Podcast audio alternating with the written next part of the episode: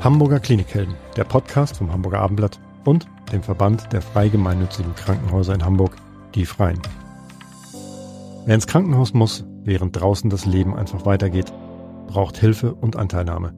Dafür, dass dem Patienten geholfen wird, sorgen Ärzte und Pfleger. Aber es gibt noch viel mehr Klinikhelden, die alles dafür tun, dass es den Menschen schnell wieder besser geht. Jule Bleier und Elisabeth Jessen stellen sie in diesem Podcast vor.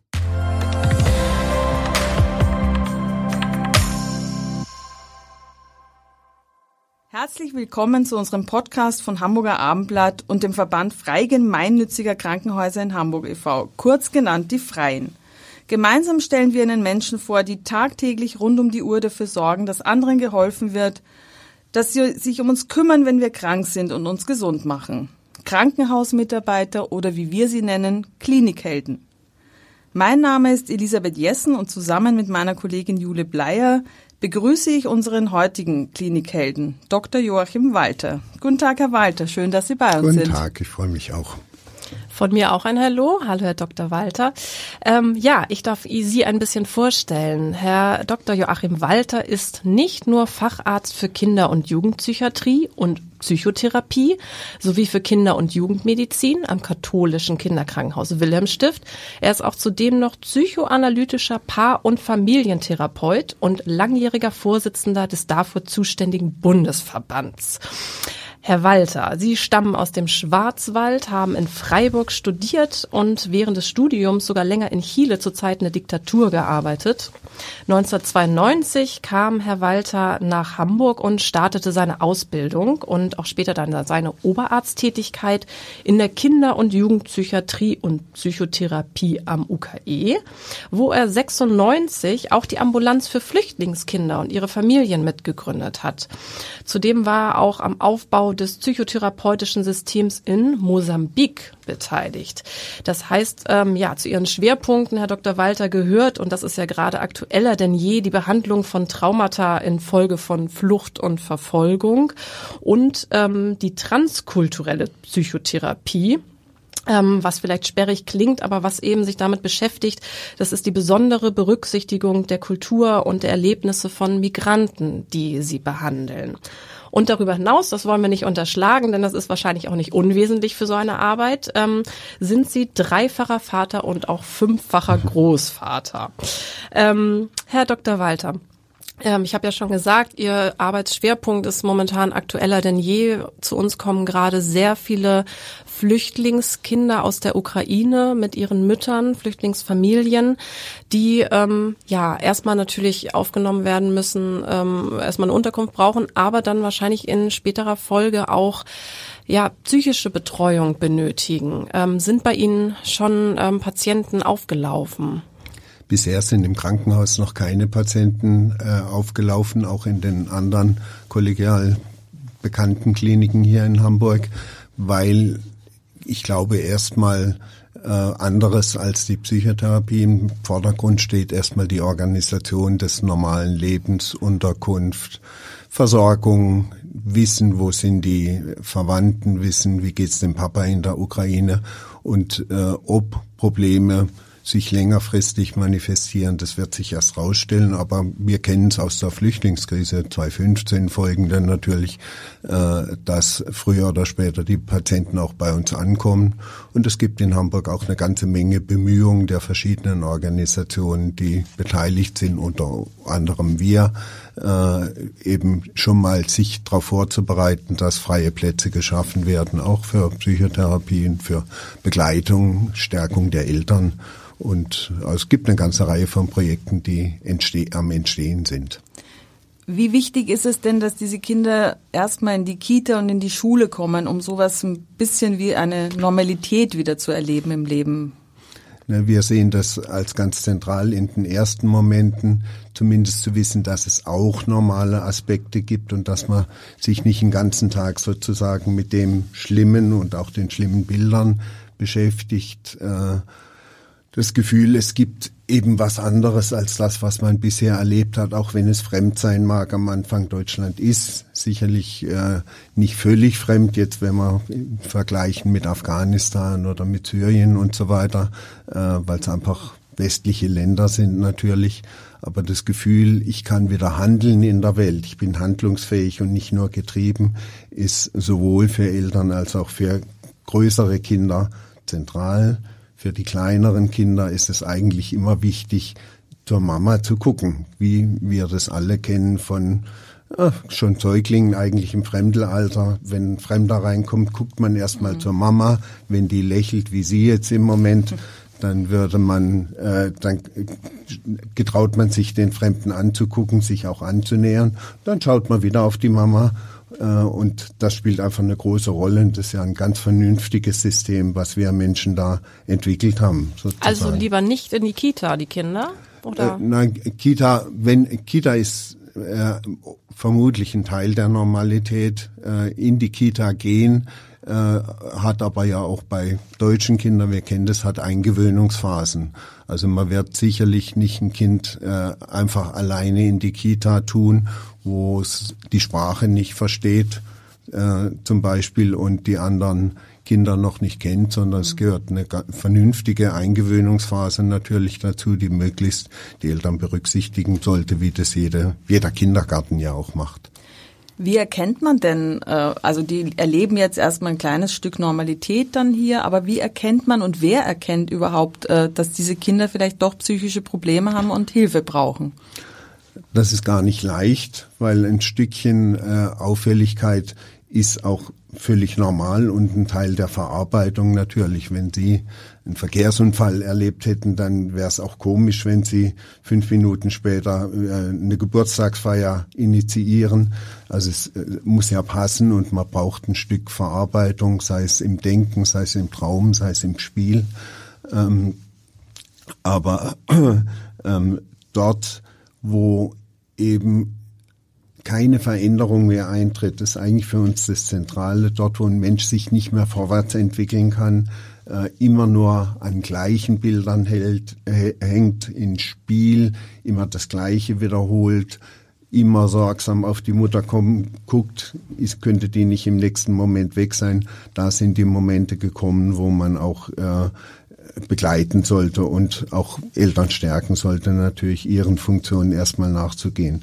Das heißt, das ist eigentlich das Zentrale, dass Eltern wieder Eltern sein können, trotz der Sorgen und sich auch wieder als wirksam in der Welt erleben können. Nur dann kann man eben auch dem Kind das Lächeln, was wir vorhin benannt haben, wieder zurückgeben. Wir haben ja eine wahnsinnige Hilfsbereitschaft der Hamburger. Sehr viele nehmen privat ukrainische Familien auf. Und dann kann natürlich eben genauso was auftreten, dass sie eben Menschen zu Hause haben. Im ersten Moment ist ihnen geholfen. Sie haben erstmal ein Bett und was, eine Unterkunft und was Warmes zu essen. Aber dann geht's eben los mit dem Einleben und mit den Problemen, die dann kommen. Was raten Sie diesen Familien, die jetzt eben ukrainische Familien bei sich zu Hause haben? Worauf sollten sie achten? Was sollten sie tun? Inwieweit sollten sie mit den ähm, mit den Kindern und mit den Eltern sprechen über die Erlebnisse. Wie kann man am besten helfen und wann sollte man sich Hilfe holen und an wen wendet man sich denn dann? Ähm, ich glaube, das nicht darüber zu sprechen wäre unnormal. Das heißt, man möchte ja auch jemand kennenlernen, der neu ins Haus kommt. Man möchte auch auf dessen Gefühlslage eingehen. Wenn jemand traurig ist, wird man wäre es ganz komisch, wenn man nicht fragen würde, Mensch, was ist los mit Ihnen oder mit dir? Kann ich helfen? Das heißt, die Angebote zu machen ist erstmal ganz wichtig. Ähm, die Angebote sind manchmal falsch, aber das Gefühl, da ist ein Gegenüber, der versucht, mich kennenzulernen, der geht auf meine Gefühle ein, ist ja schon ein wichtiger Teil. Äh, ich erinnere mich an äh, äh, Eltern, eine Mutter aus einem Forschungsprojekt von mir, die mal sagte, mir wurde am Anfang auf die falschestmögliche Weise geholfen, aber es war so großartig, dass mir geholfen wurde. Also dieses äh, Bemühen, da ist ein zentraler Punkt von Menschlichkeit natürlich. Und wir Menschen machen Fehler und wir müssen erstmal rauskriegen, wie reagiert der andere auf ein Gesprächsangebot. Aber ich glaube, man kann den Themen nicht aus dem Weg gehen, weil die einfach so zentral in der Zeitung, im Fernsehen, im Leben natürlich der Menschen sind, äh, dass ein völlig dran vorbeigehen, glaube ich, schwierig wäre. Ähm, ein Beharren darauf, also ich glaube, man muss immer gucken, man muss anbieten und sagen, Sie geben an, wie lange wir drüber sprechen sollen, so wie man mit dem Kind auch im normalen Leben äh, so immer schaut, hat das noch Fragen oder hat es keine Fragen mehr? Und wenn es keine Fragen mehr hat, dann würde man aufhören. Das ist ähnlich wie, wie wir es kennen von ganz anderen Themen, was weiß ich, sexuelle Aufklärung. Äh, fragt ein Kind was, dann guckt man und wenn es dann weiterschaut und anfängt zu spielen, dann wird man nicht sagen, ich muss dir aber noch erzählen, dass XYZ, sondern man reagiert darauf, dass der andere einem ein Zeichen gibt, ich schaue jetzt weg, ich brauche jetzt was anderes. Das heißt, wirklich auf die Zeichen zu achten, die wir Menschen im Alltag auch kennen, ist ganz hilfreich und die ernst zu nehmen. Ne? Und auch sich selber zu schützen natürlich, äh, zu sagen, ach, ich werde jetzt müde, ich kann jetzt nicht mehr. Äh, das äh, finde ich völlig legitim, äh, weil die Menschen, auch die auf der Flucht sind, auch andere nicht belasten wollen. Spielt zum Beispiel eine Rolle bei Übersetzern, die eine ganze Menge am Tag schwierige Dinge übersetzen müssen. Da müssen wir als Therapeuten einfach gut darauf achten, dass sie das auch verkraften können und sagen, nee, wir brauchen jetzt eine Pause und wir müssen äh, ein bisschen drüber reden, ob das überhaupt noch geht. Äh, und die, gerade dieses Gefühl, es reagiert jemand auf äh, mich und achtet drauf, ist ein tröstendes Element, was wir ja auch aus unserer frühen Kindheit eigentlich kennen. Jetzt ist es ja so, dass man manchmal dann ähm, am Ende ist und wirklich professionelle Hilfe braucht. Mhm. Das ist schon äh, für einen normalen Hamburger Vater oder Mutter nicht so ganz einfach, die richtige Anlaufstelle zu finden. Das ist natürlich für Flüchtlinge, die unser System gar nicht kennen, unsere Sprache nicht sprechen, äh, noch schwieriger. Wie finden die, Sie haben ja gerade gesagt, Sie bauen jetzt Hilfen auf. Wie finden die das richtige Angebot oder wie kann man die auch unterstützen? Äh, es gibt äh, verschiedene Anlaufstellen, die organisiert sind. Hamburg Welcome Center ist eines davon für die Psychotherapien. Äh, hat äh, sich der Senat an die äh, Flüchtlingsambulanz gemeldet, die ich irgendwann mal mitgegründet hatte vor langen Jahren äh, als eine Koordinierungsstelle, wo man auch dann weiter vermitteln kann, wo sich auch Therapeuten melden können, die freie Plätze haben äh, zum Beispiel. Äh, ich glaube, dass es auch wichtig sein wird. Äh, na, ich habe vor wenigen Tagen im Abendblatt die Ukraine-Seite gesehen mhm. mit Worten und so weiter. Fand ich richtig nett, dass man es einfach auch zugänglich macht, natürlich in den Medien, die die Menschen nutzen. Da weiß ich noch gar nicht genau, was sie nutzen. Da sind meine jüngeren Kollegen dran zu gucken, gibt es denn WhatsApp-Gruppen oder wie auch immer, wo man eigentlich auch heutzutage mit kommuniziert. Die Zeit, das Abendblatt ist sicher nicht das, was Flüchtlinge selber äh, Nein, aber es gibt rausholen. schon viele äh, WhatsApp-Gruppen, genau. genau. Facebook gibt's Gruppen, genau. äh, so Hilfsgruppen und da kann man das natürlich dann auch prominent äh, ja vermitteln. Und wir treffen uns untereinander, hatten jetzt gerade am Dienstag alle, die mit den Kindern zu tun hatten, ein Treffen sozusagen online, wo wir einfach vorstellten, was macht wer im Moment. Das heißt, wir organisieren das Wissen untereinander und eigentlich kann man sich dann auch überall melden, weil man dann weiter vermitteln kann zumindest. Aber ein Stück Lotsendienste braucht es natürlich. Und das äh, zum Glück ist es so, dass in der Ukraine durchaus auch ein äh, psychotherapeutisches System gibt und gab. Äh, ich habe gerade auch ein online großes Treffen gehabt mit Psychotherapeuten von dort. Äh, das heißt, es wird auch äh, vermutlich anzugehen sein, dass man Online-Therapien vermittelt mit äh, ukrainischen Kollegen und Kolleginnen. Ähm, auch eine Möglichkeit, die es ja erst heute gibt.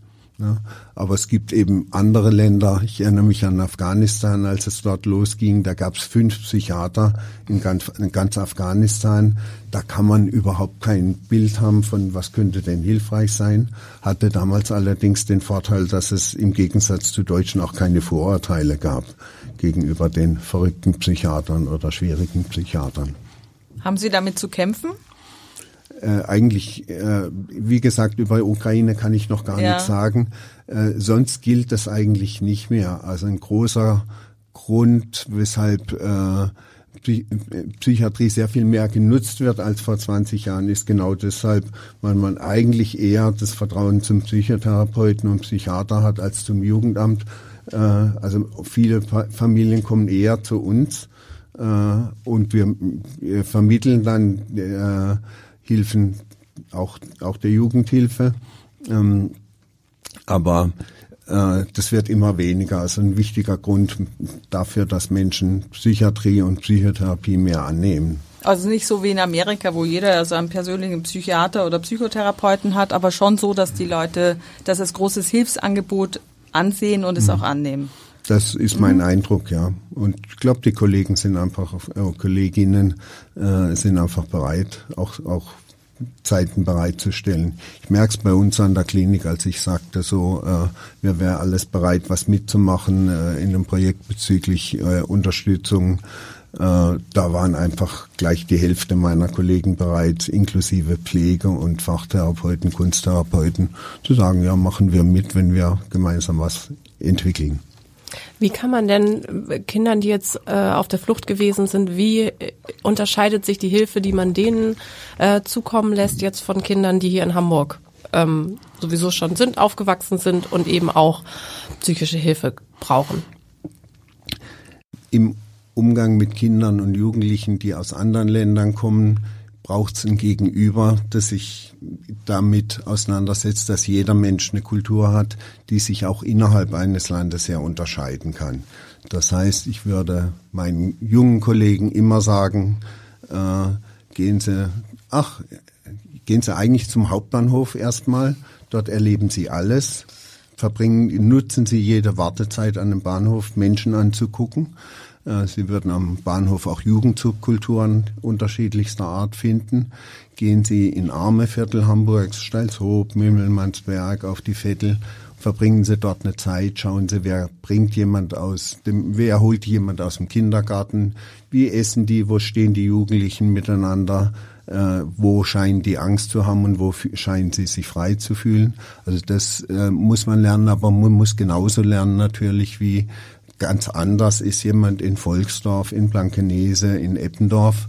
Äh, und das äh, bedingt manchmal auch andere Krankheitsbilder übrigens. Äh, und äh, man hätte gewisse Themen wie ähm, hohen Leistungsdruck, der ist vielleicht auf der Vettel nicht so ausgeprägt äh, wie in Eppendorf oder von einem Termin zum anderen hetzen zu müssen aber der Umgang mit zu viel Freiheit, zu wenig Aufsicht, äh, aber auch die Anlehnung an andere Jugendliche, die man eben auf der Straße trifft, spielt also auch beim Deutschen eine große Rolle. Wenn man äh, Menschen nimmt, die auf der Flucht sind, die von anderswoher kommen, äh, dann wird es sicherlich zum einen hilfreich sein, ein bisschen was zu wissen über das Land, äh, Dazu gehören die paar Worte dazu, die man dann lernen sollte, um willkommen zu heißen und Tschüss sagen zu können. Äh, für uns ist es aber, äh, da wir mit Menschen aus aller Welt zu tun haben, erstmal wichtig, auch das dazwischen berücksichtigen zu können. Das heißt, die Verwirrung durch die Veränderung der Umwelt. Wir müssen offen auch mit den Fragen umgehen können. Äh, Geschlechterbeziehungen zum Beispiel bei jugendlichen Flüchtlingen waren 2015, 2016 einfach ein wichtiges Thema. Was erwartet die Schule von mir und welche Möglichkeiten bietet sie? Also das äh, offen zu sein äh, für die ähm, Unterschiede und Räume zu eröffnen für Fragen ist einfach zentral. Das heißt, wenn ich Ihnen gegenüber sitze, äh, muss ich Ihnen erstmal deutlich machen, über was darf man und kann man hier reden. Und ich muss auch den Rahmen erstmal erklären. Schweigepflicht gibt's in Deutschland, die gibt's nicht in jedem Land. Mit Ihnen zu sagen, man darf hier in diesem therapeutischen Raum über alles reden, Trauriges, Glückliches, Sexualität, schlimme Erlebnisse, also den Rahmen abzubilden, das ist ganz zentral, um äh, damit ein Gegenüber, ein Kind oder ein Erwachsener sich auch einlassen kann. Und dann muss man eben hab, ist meine Angewohnheit zu sagen, ich bin ein deutscher Psychiater, ich werde Sie genauso behandeln wie Deutsche auch. Das heißt, ich werde Ihnen Fragen stellen, die ich auch Deutschen stellen würde und es mag verwirrend für Sie sein. Bitte benennen Sie das, wenn es verwirrend für Sie ist. Dann kommen wir sicherlich in ein interessantes Gespräch über die Unterschiede unserer Kulturen. Und wie lange dauert das, bis das Vertrauen dann da ist und die sagen, okay, der hat zwar keinen weißen Kittel an, der Herr Dr. Walter, aber dem vertraue ich jetzt?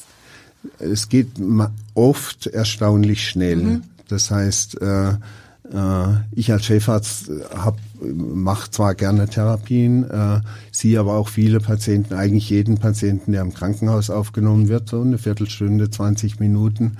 Äh, und es lässt sich durchaus in einer kurzen Zeit auch oft äh, erstaunlicherweise in unserem Rahmen ein Vertrauensverhältnis herstellen, auf das man hinterher aufbauen kann. Das hängt einfach auch von gelernten Zugangsweisen zu Menschen ab, was weiß ich, nehmen wir da Sie äh, gegen, als Gegenüber. Mhm. Ähm, ich könnte äh, äh, irgendwas an ihnen aufgreifen, ihre Frisur oder ihr, ihr T-Shirt, wo was Bestimmtes draufstehen könnte. Das heißt, ich mache deutlich, ich reagiere auf Individuelles am Gegenüber und bin fähig wahrzunehmen, also das auch ein Stückchen wiederzuspiegeln, ein Lächeln zu erkennen oder traurige Augen gleichzeitig zu erkennen. Mensch, da äh, gerade haben sie noch gelächelt. Aber Jetzt mit mir hätten sie es leicht. Ich erzähle ja? ja? immer gern. Ich bin ja gar kein ja. Heimlichtuer. Na, aber aber die, äh, also Zugang ist oft gar nicht so schwer. Ja. Äh, bei Kindern spielen auch Spielsachen und so weiter natürlich eine gewisse Rolle wobei das Überschütten und zu viele Spielsachen gar nicht hilfreich sein und es sind, sondern man oft mit ganz wenig etwas tun kann. Ich komme nochmal zurück auf die Kinder aus Hamburg, weil Sie haben jetzt eben äh, hm. erzählt, man muss sich immer die Umgebung angucken. Auf der Vettel hat ein Kind andere Sorgen und Nöte vielleicht als äh, in Blankenese. Wie ist denn ähm, so die Verteilung, die Kinder, die ähm, psychotherapeutische Hilfe benötigen? Kann man sagen, ähm, dass ist über Hamburg komplett verteilt oder ist es wirklich so, dass in den äh, Stadtteilen ähm, äh, wie auf der Vettel, ähm, Wilhelmsburg, was Sie gesagt haben, sind da Probleme, sind da kind mehr Kinder mit Problemen oder kann man das so gar nicht, kann man das so überhaupt nicht beziffern? Äh ich habe keine Zahlen dazu und ich glaube, die gibt's auch leider nicht. Wäre mal eine interessante Frage mit den Kassen zu klären, welche Leistungen im psychotherapeutischen, psychiatrischen System wo abgefragt werden. Äh, wir als Kinder- und Jugendpsychiater würden immer sagen, um eine psychische Krankheit zu entwickeln, braucht es mindestens vier, fünf Risikofaktoren, äh, denen ich ausgesetzt bin. Das kann heißen, ähm, eine genetische Belastung, das kann äh, schwierige Erziehungsmethoden sein, das kann Leistungsdruck sein, äh, das kann äh, Trennung der Eltern sein und aber ein ganz wesentlicher Faktor ist tatsächlich eben die soziale Situation der Familie. Das heißt, Armut ist ein großer Risikofaktor für psychische Krankheit. Früher dachte man, hat man festgestellt, arme Menschen kommen häufiger in die Psychiatrie und hat dann überlegt, warum ist das eigentlich so? Äh, eine Hypothese war immer, das ist so, weil man einfach äh, reiche Leute nicht so schnell in eine psychiatrische Klinik schickt. Das heißt, es wäre ein Unterschied, der von Ärzten abhängt. Ich glaube, inzwischen würde man oft sagen, nein, Armut und prekäre Lebensverhältnisse sind ein Risikofaktor, der ist wahrscheinlich sogar einer der wichtigsten. Äh, und wenn sich auf eine ganze Reihe von Risikofaktoren eben noch einer mehr, sei es die Migration, sei es traumatische Erlebnisse draufsetzen, dann wird es schwierig. Ja, äh, und die, äh, man weiß tatsächlich, dass in den reicheren Viertel Hamburgs auch sich mehr Psychotherapeuten niederlassen. Es ist leichter, einen Zugang zu finden. Wir selber sind lange schon im Bergedorf zum Beispiel im Gespräch oder südelbischer Raum, die Harburger Klinik, wo es einfach schlecht versorgte Bereiche äh, gibt, weil die meisten Therapeuten in Eppendorf um die Alster rum, äh, Winterhude und wie auch immer sitzen. Das nicht richtig, auch bei uns in Hamburg. Ja, aber wie gesagt, ähm, äh, also Zugang ist auch eine, äh, spielt eine Rolle. Kommen denn Eltern von äh, jetzt aus besser situierten ähm, Stadtteilen ähm, oder Haushalten eher mit ihren Kindern oder sogar eher weniger, weil sie sagen, nee, das gilt bei uns nicht und irgendwie das bisschen Leistungsdruck, ähm, da kommt mein Kind schon so durch, da holen wir irgendwie Nachhilfe. Das klappt schon. Ich, ich glaube, äh, der Zugang zum psychotherapeutischen System, der ist für die, eigentlich für die Akademiker, Mittelschichtsfamilien fast ein Stückchen leichter als für die anderen Familien, denen einfach die Hilfsmöglichkeiten nicht so bekannt sind. Ja, äh, der Umgang mit äh, Gefühlsworten zum Beispiel, der kann sehr unterschiedlich sein, was für einen Hintergrund man hat. Gefühlsworte sind tatsächlich was Wichtiges. Also man sagt, äh, wenn ein Kind mit fünf Jahren viele Gefühlsworte kann, hat, dann wird es wahrscheinlich besser über die Pubertät kommen, weil es auch besser kommunizieren kann. Das heißt, wir müssen äh, tatsächlich äh, Sprache und Gefühlsworte trainieren manchmal. Das tun wir auch im Krankenhaus. Äh, dann ist es leichter, auch Psychotherapie schnellen Zugang zu finden. Wenn ich ein großer Schweiger bin oder eben sehr wenig Worte zur Verfügung habe, dann ist es schwieriger, Therapeuten zu finden. Das gilt jetzt zum Beispiel, wenn auch wieder, wenn Sie die ukrainischen Flüchtlinge nehmen, äh, werden erstmal die auftauchen, die Behinderungen haben also die eine Schwierigkeit haben, auch ins Gespräch zu kommen und in den Dialog und wo man einfach auch ein besonderes Bemühen als Arzt äh, aufbringen muss, in Kontakt zu kommen und in Austausch zu kommen. Wann ist denn der Zeitpunkt erreicht, wenn ambulante Hilfe nicht mehr reicht? Also wann landen die Kinder bei Ihnen im Wilhelmstift? Hm. Wir sind, also unsere Ambulanz ist nur zugelassen für sogenannte Komplexfälle. Also wenn was relativ kompliziert ist und wenn jemand es eigentlich nicht schafft, in einem Wartezimmer zu sitzen und ruhig auf den Termin zu warten und regelmäßig Termine wahrzunehmen. Für uns ein wichtiger Teil. Gibt auch bestimmte Krankheitsbilder, die einfach ambulant nicht gut äh, zu behandeln sind. Also wirklich äh, schwere Krankheitsbilder wie Psychosen. Dann ist aber für uns das Thema Selbstmordgedanken ein Riesenthema. Also da sind viele niedergelassene Therapeuten vorsichtig und zu Recht. Und da sehen wir, ja, von den Notfällen, die wir sehen, sind wahrscheinlich 60 Prozent äh, mindestens welche, die mit Gedanken an nicht mehr leben wollen und keine Zukunft sehen und sich freudlos fühlen, zu tun haben. Gibt's die, da eine die kommen bei uns auf. Gibt es da eine bestimmte Altersgruppe, wo diese Gedanken besonders stark sind? Ich erinnere mich, mhm. dass wir das auch in der Pandemie jetzt immer mal wieder, mhm. äh, also dass es immer wieder ein Thema war. Das äh, ist im Moment so. Also im Moment insgesamt sind sowieso viel mehr Mädchen als Jungs. Mhm. Äh, Jungs bringen sich sehr viel häufiger um als Mädchen. Äh, Mädchen sprechen leichter drüber. Das ist schon auch der Zugang für Mädchen ein Stückchen leichter. Äh, wir haben wirklich eine deutliche Zunahme von depressiven Jugendlichen zwischen 13 und 18 mit Suizidalität im Moment, wobei es sich immer wieder auch mischt mit anderen kulturellen Phänomenen, wo man gar nicht sagen kann, jetzt ist zum Beispiel Corona dran schuld der Rückzug spielt eine Rolle, mhm. Online-Leben spielt auch eine Rolle. Äh, aber es gibt auch äh, Begleitthemen, die wahrscheinlich mit Corona begrenzt was zu tun haben. Zum Beispiel haben die Kliniken insgesamt viel mehr Mädchen, die sich zwischen den Geschlechtern fühlen oder zu. Durch die Pandemie? Ich, Oder in der Zeit ich, jetzt? In der Zeit. Ne? okay. ne? In der Zeit. Mhm. Äh, ich würde sagen, es ist wahrscheinlich ein subkulturelles Phänomen, was gar nichts mit Corona zu tun hat, was zufällig gerade in dieser Zeit stattfindet, was auch schon Vorläufer hat in der Emo-Subkultur oder wenn Sie in, in äh, auch, auch Künstler angucken, natürlich, äh, was weiß ich, von Tokyo Hotel bis äh, äh, Conchita Wurst also es gibt Vorläufer, wo das wahrscheinlich äh, wo einfach ein Thema mehr geöffnet werden kann, man nicht mehr Angst hat, darüber mhm. zu reden oder wo es gar zur Mode geworden ist, eben die Identitätssuche auch auf geschlechtlichem Wege äh, zu entwickeln oder zu ja, ausprobieren.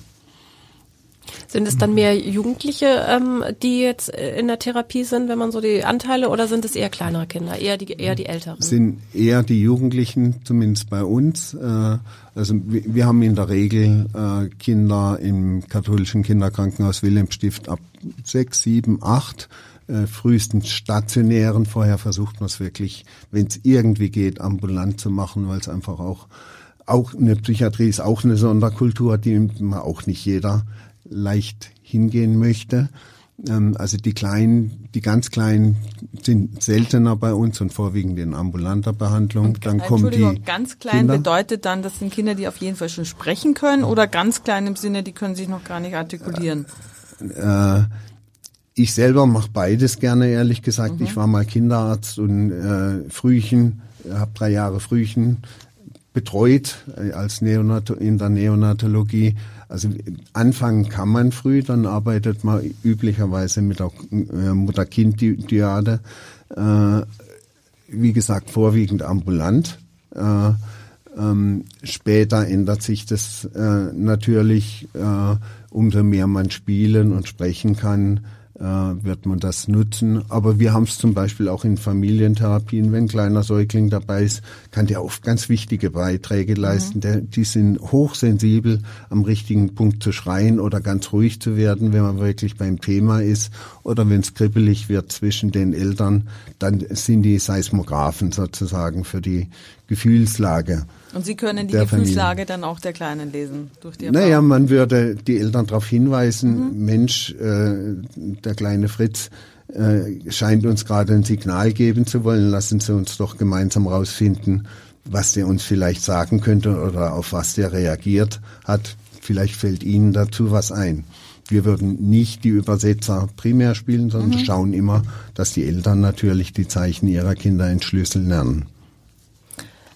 Sind denn die psychischen Probleme die größten Probleme gesundheitlich, die Kinder ähm, hier in der Stadt haben? Oder sind das doch noch andere Probleme wie Übergewicht oder andere körperliche Leiden? Kann ich im Grunde genommen äh, äh, wenig zu sagen. Also Zahlen helfen auch gar nicht viel. Oft ist es, wie gesagt, die Kombination. Also das ist auch was, was wir äh, im Wilhelmstift sehr pflegen natürlich. Kinder, die körperliche Erkrankungen haben und dazu oder deshalb auch äh, psychische Erkrankungen, das nennt sich Psychosomatik. Dann ist eine unserer Stärken, glaube ich, am Wilhelmstift. Ähm, das äh, aber zu sagen, was ist größer davon, das ist ja sehr subjektiv. Das heißt, äh, äh, zu uns kommen eben die Kinder, die sagen, äh, ähm, durchaus auch, ich schaffe das gar nicht äh, abzunehmen. Sie haben jetzt gerade das Beispiel der, der Fettleibigkeit genommen äh, oder äh, ich schäme mich so, dass ich eigentlich gar nicht mehr leben möchte. Ich möchte mich nicht mehr zeigen. Ich ziehe mich zurück. Und dann geht's ja um ein Thema des Selbstbewusstseins erstmal wieder. Die sind bei uns richtig. Die sind in der Kinderheilkunde einfach nicht genügend versorgt, weil die Kinderheilkunde heutzutage nur noch wenige Tage einen Patient untersuchen und begleiten kann. Und bei uns ist ja doch in der Regel ein Stückchen ein Beziehungsaufbau. Das heißt, Therapie ist eine Form von Beziehung, die es anderswo auch nicht gibt, eine sehr besondere Beziehung. Also äh, auch, na, wir sitzen hier auch in einer besonderen Situation zusammen. Ne? Da könnte man sagen, äh, getrennt durch eine Glasscheibe und sprechen mit einem Mikrofon miteinander. Äh, man könnte bei der Psychotherapie sagen, es ist eigentlich komisch, dass da ein Mensch eine Dreiviertelstunde lang mit mir spricht und dann ist vorbei. Äh, könnte auch sein, dass Eltern eigentlich fast nie eine Dreiviertelstunde mit ihrem Kind spielen und reden. Das ist was Ungewohntes. Mhm. Paare machen das auch nicht. Ja, das die, heißt, reden so, die reden ja auch klassischerweise zu wenig miteinander. Genau. Heißt ne? Genau, zu den Paaren müssen wir... Würden die Frauen sagen, die Männer würden manchmal sagen, wir Wieso? reden zu viel miteinander. genau, zu den Paaren müssen wir ja auch noch kommen. Ne? Genau, genau weil das ist natürlich eine Sache noch, ähm, äh, genau, das wäre nämlich die nächste Frage eigentlich. Äh, Paare kommen ja auch zu Ihnen. Ähm, was sind eigentlich heutzutage die häufigsten Probleme, mit denen diese Paare kommen? Ja, ich mache wenig Paartherapien inzwischen. Ja, also ich. Äh, äh, weil es so undankbar ist? Nee, äh, weil ich hinreichend äh, ausgelastet bin mhm. mit dem, was ich tue. Ähm, ich mache es gerne zwischendurch äh, mal, aber ich bin eher dann äh, mit Paaren zugange als Supervisor nennt sich das, also für Menschen, die einfach äh, Paartherapie lernen die dann mit den Fällen zu einem kommen. Man guckt die gemeinsam an und versucht zu verstehen, was los ist und überlegt, was man sagen könnte, was man tun könnte. Ähm, ich glaube, bei Paaren ist tatsächlich ähm, äh, eine riesige Veränderung natürlich, dass man, dass die Wahlmöglichkeiten sehr viel größer geworden sind. Wir leben in einer Zeit der Möglichkeiten und der ständig notwendigen Entscheidungen. Will ich morgen noch mit meinem Partner zusammen sein oder nicht? Äh, wir leben in einer Zeit, wo das auch möglich ist, zum Glück, wo man sagen würde, Mensch, äh, früher hätte eine Frau nicht entscheiden können, ob sie sich scheiden lässt, weil sie ökonomisch in Abhängigkeit gehalten wurde. Inzwischen gibt es eine Freiheit ist aber auch gleichzeitig eine Belastung sozusagen. Ich muss eigentlich meinem Gegenüber, sei es als Mann oder als Frau, ständig genügen, um dessen Zuwendung und Liebe aufrechtzuerhalten. Also dieses äh, immer wieder wählen zu müssen, ist, glaube ich, eine sehr große äh, Belastung, natürlich auch eine große Freude. Man könnte auch sagen, früher waren noch vor 150 Jahren, haben die Menschen sehr viel kürzer gelebt. Das heißt, eine, die mussten sich nicht so lange aushalten. Die mussten sich nicht so lange aushalten. deshalb, deshalb, gibt es doch jetzt die Tendenz, dass äh, nach der Silberhochzeit sich immer wieder Paare trennen, mhm. weil die Fra meistens sind es, glaube ich, die Frauen, genau. die dann sagen, jetzt habe ich aber echt die Nase voll, also jetzt sind die Kinder aus dem Haus, mhm. jetzt bin ich dran und genau. den alten Kerl, den den serviere ich auch ab. Und sie sind häufig in der wirtschaftlichen Lage, dass sie sich das leisten genau. können. Das war, ja. wie Sie ja sagten, früher anders. Genau. Also wäre auf dem Bauernhof nicht gegangen, nicht ja. leicht, ne? Äh, und äh, äh, aber wie gesagt, es ist ein spannendes Thema, mhm. die, die Qual der Wahl also auch ständig wählen zu müssen, ja, ist eben auch eine Belastung, die dazu führt, dass ich erstmal reden muss. Vielleicht hat man früher sehr viel weniger besprechen müssen, ja. weil man sehr viel weniger entscheiden konnte. Es wäre ja spannend. Äh, ich kenne natürlich jetzt auch keine Statistik so auf Anhieb, aber in der Pandemie waren ja viele sehr froh, dass sie einen Partner hatten. Also gerade, mhm. als es diese großen äh, Kontaktbeschränkungen gab. Und da waren wir froh, wenn einer da war, der ein bisschen die Zeit vertrieben hat. Aber ob danach vielleicht die Trennungs- und Scheidungszahlen in die Höhe gegangen sind, als man nicht mehr musste, als die Zwangsgemeinschaft nicht mehr so notwendig ja, oder war. Oder man sich so auf den Keks gegangen ist, weil man rund um die Uhr zusammen ist und eben genau. keine Ablenkung hat. Ne? Also ich, ich fand Einflüsse. das sehr stärkend, aber ich meine, nach so vielen Jahren Ehe, äh, ich Silberhochzeit ist längst mhm. vorbei. Ich bin da, glaube ich, gefeit. Mhm. Aber ich, äh, Sie sagten ja gerade, die Wahl ist immer so das Schwierige und das Entscheiden. Das berichten tatsächlich Leute, die ja, die auf Suche sind, sozusagen irgendwann zu entscheiden, jetzt versuche ich's. Mhm. Ähm, ja, wenn man verheiratet ist, dann hat man sich zumindest ein bisschen fester gelegt. Ja, also die Fähigkeit zu einer Entscheidung zu stehen, ist mhm. natürlich eine ganz wichtige äh, dabei. Und wenn das ist für Erwachsene schwierig und für Kinder schwierig. Also mhm. ich glaube, dass äh, vieles ähm, naja, auch da reichere und ärmere Subkulturen sind unterschiedlich. Aber welches Gläschen willst du heute essen? Hip oder Alete? Mhm. Äh, oder äh, Dinge wie, dass Kinder äh, mitentscheiden, wesentlich, wohin der Urlaub geht äh, ist was ganz anderes als als äh, vor 60 Jahren. Und ist das gut oder schlecht in Ihren Augen? Äh, ich, mir geht es nicht um gut oder schlecht, sondern es ist so und wir müssen damit umgehen. Äh, und äh, ich finde es eine Belastung sehr häufig, ja. Also ich glaube, Kinder werden überfordert manchmal mit dem Entscheiden müssen. Äh, die brauchen schon auch eine Struktur und eine Klarheit, äh, die nicht auf ständigen Diskussionen beruht. Äh, das wäre ein weiterer Punkt. Mhm. Wir haben vorhin über das Sprechen der Paare gesprochen. Sprechen ist eben nur ein Teil und Körperkommunikation und Gefühlskommunikation sind viel wichtigerer Teil. Also früher hat man immer gedacht, man klärt Dinge logisch und ein Konflikt wird logisch geklärt. Nein, er wird eigentlich affektiv geklärt. Und die affektiven Botschaften, die Körperbotschaften sind wahrscheinlich 80 Prozent der Konfliktlösung. Und auch die Fähigkeit, andere lesen zu lernen, das Gegenüber zu verstehen, mentalisieren nennen wir das. Also was für innere äh, äh, Wünsche hatten der andere Mensch, was für Belastungen. Äh, und dann auch die Fähigkeit, Fragen zu lernen. Also ich nehme wieder Sie als Beispiel. Wenn Sie jetzt zwei Falten äh, zwischen Augenbrauen hätten, würde ich überlegen, sind Sie gerade kritisch gegenüber dem, was ich Ihnen sage? Äh, oder könnte es was anderes sein? Es könnte nämlich auch sein, dass Sie Migräne haben heute Morgen. Dann ich muss man fragen, wie geht's Ihnen ja. eigentlich? Ne? Das würde ich, äh, ich würde gerne nochmal so, äh, weil wir die Paare gerade noch mehr erwähnt haben und die Falten auf der Stirn, die man dem Partner über, gegenüber dann doch öfter gerne mhm. mal zeigt. Mein Mann korrigiert mich dann auch immer und sagt, mhm. du hast schon Falten, wenn ich irgendwie, das kann aber auch passieren, weil ich irgendwas Spannendes lese oder so, oder was, was ich kaum mhm. glauben kann. Also, äh, Sie haben ja gesagt, man hat die große Wahl. Wann ist eine Beziehung nicht mehr zu retten? Wann ist es besser, die gehen getrennte Wege? das, äh, fällt mir schwer zu beantworten, wie Sie an meinem Zögern ja. äh, merken, weil das doch sehr individuell ist, äh, auch welches, welches Gefühl denn im Vordergrund steht. Also ich muss lebenslang verliebt sein oder ich muss den mögen können. Äh, ich glaube dann heutzutage, wenn Paare das Gefühl haben, wir können uns nicht gemeinsam entwickeln weiter, dann ist der Punkt gekommen, das wäre aber früher nicht der Punkt gewesen, weil man es als selbstverständlich hingenommen hätte, dass man auch schweigend nebeneinander herleben kann. Also ist das heute so. Aber ich glaube, das Thema, äh, die Freude an Entwicklung zu haben miteinander ist zentral. Und wenn die äh, weg ist, äh, dann wird schwierig.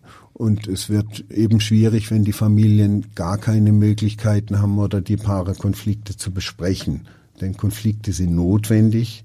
Äh, und wir Kinder- und Jugendpsychiater würden immer sagen, es geht nicht darum, Konflikte zu lösen, sondern es geht äh, darum zu lernen, Konflikte zu lösen. Und für ein Kind geht es nicht darum, dass das konfliktfrei aufwächst wie in einem Kängurubeutel, äh, sondern es ist wichtig, dass es lernt, mit Konflikten umzugehen auf vielfältige Weisen, da auch Wahlmöglichkeiten im Umgang mit Konflikten findet. Kinder mögen es trotzdem nicht, wenn die Eltern sich streiten. Also nee.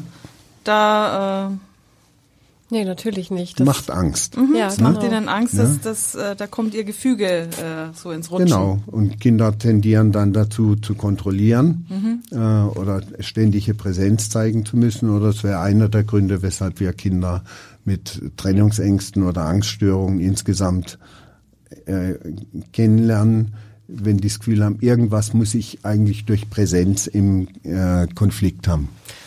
Dann zum Abschluss nur noch, äh, gibt es so etwas wie, wahrscheinlich nicht, ähm, aber sowas wie Art goldene Regeln, die ich äh, in einer äh, als Paar beherzigen sollte, damit es klappt, oder eben als Familie mit mit meinen Kindern? Ist das äh, was körperliches oder ist das äh, dieses, dass man sich jeden Tag sagt, man nimmt sich Zeit, um wirklich miteinander zu reden? Können Sie da zum Abschluss irgendwie noch äh, Tipps mit auf den Weg geben? Das ist das, was sich Journalisten immer wünschen, äh, dass man goldene das Regeln. Das wünschen wir alle, das wünschen wir uns auch privat, genau. Wir wollen ja das auch so gut wie möglich machen. Ich möchte auch die Silberhochzeit erleben, so wie du, Lisa. Ja. Ich arbeite auf die goldene drauf zu. Äh, also zu lernen, Gefühle zu benennen, ist, glaube ich, ein zentraler Punkt. Äh, und äh, äh, sonst gibt's wirklich goldene Regeln, kenne ich nicht. Gibt's auch, äh, gibt's immer mal wieder im Verkauf sozusagen, gibt's eine neue Paartherapie, diese oder jene. Äh, ich glaube tatsächlich, dass äh, zu lernen, miteinander zu reden, Dinge anzusprechen, ist wichtig, heute schon auch dem anderen einen gewissen privaten Entwicklungsraum zuzulassen. Äh, äh, aber äh, es gibt so vielfältige Formen von Partnerschaft, die so unterschiedliche Regeln brauchen, äh, dass man es, glaube ich, äh, heutzutage eben gar nicht mehr sagen kann, zehn goldene Regeln, die für alle gelten. Schade. Aber trotzdem, das war wirklich sehr interessant mit Ihnen, Herr Dr. Walter. Vielen, vielen Dank, dass Sie hier gewesen sind und äh, so viel Einblicke in Ihr, in Ihren Berufsalltag und äh, ja in, äh, in die Psyche unserer Kinder und unserer Gesellschaft uns gegeben haben. Ja. Danke gerne. Danke auch von mir.